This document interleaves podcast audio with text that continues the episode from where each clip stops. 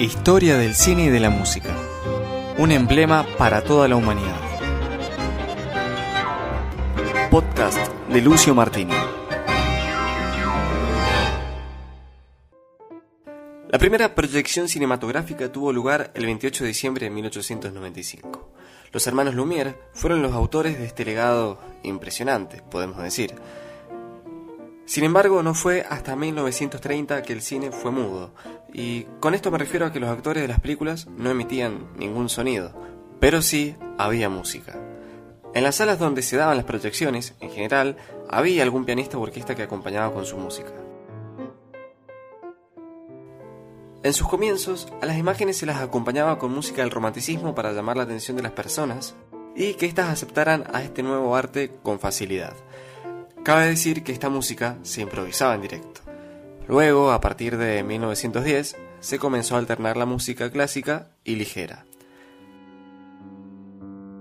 La música en el cine mudo trataba de representar los sucesos que ocurrían en pantalla de una manera exagerada y al mismo tiempo poco sutil quien decidía dónde aparecían estas sutilezas, por así decirlo, bueno, como dijimos recién, era el pianista o el director.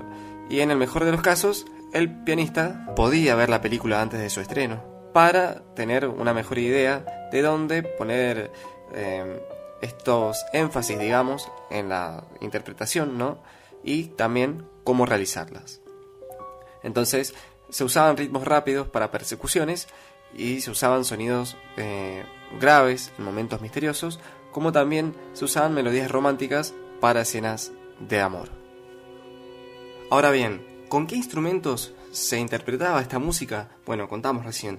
Habían pianos, eh, en las orquestas también estaban los instrumentos de cuerda frotada, eh, pero también un instrumento musical que se destacó mucho fue el órgano de teatro, el cual estaba especialmente diseñado para llenar un espacio entre un pianista y una orquesta. De hecho, bueno, los órganos del teatro tienen una amplia gama de efectos especiales. Eh, sobre todo, el órgano que más se destacó fue el de Rudolf Wurlitzer Company, el cual podía simular sonidos de orquesta, entre otros. De hecho, hoy ese instrumento eh, si buscamos videos en YouTube, por ejemplo, podemos encontrar que incluso tiene los sonidos especiales como por ejemplo eh, rechinares de puerta, vidrios rotos, lo que sea que, se pueda imaginar, bueno, ese órgano lo tiene. Y tiene encima como tres o cinco pisos más o menos de, de teclas. Así que bueno, de hecho lo recomiendo, pueden buscarlo en YouTube. Bueno, en YouTube digo como para escuchar un poco cómo suena, eh, si no también obviamente están las imágenes en Google.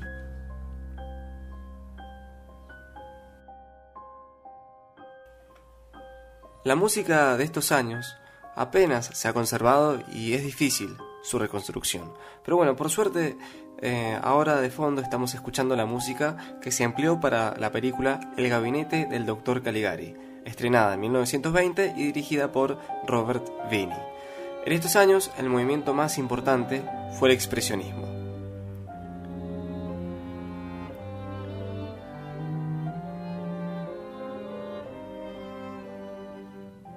Y ustedes se preguntarán, ¿no? Eh, ¿Por qué se empezó a usar música? Una de las teorías dice que la música empezó a usarse para disimular el ruido del proyector. Claro, este aparato eh, no es como los de ahora, ¿no? Y en su momento era muy ruidoso, incluso podía llegar a distraer a los espectadores. Entonces quizás la música eh, podía taparlo un poco eh, y bueno, hacer que las personas se concentraran más en la película. Otra teoría dice que la música sirvió para hacer más agradable la experiencia de ver imágenes en blanco y negro, que bueno, de por sí no tenían ningún tipo de sonido.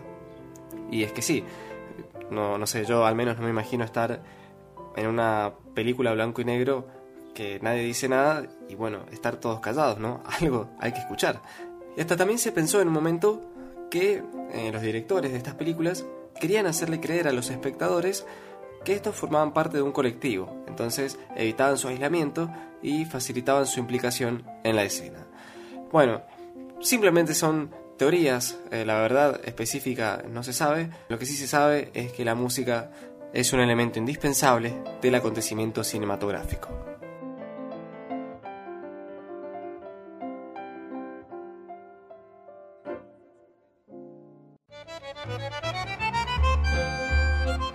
Historia del cine y de la música. Un emblema para toda la humanidad. Podcast de Lucio Martini.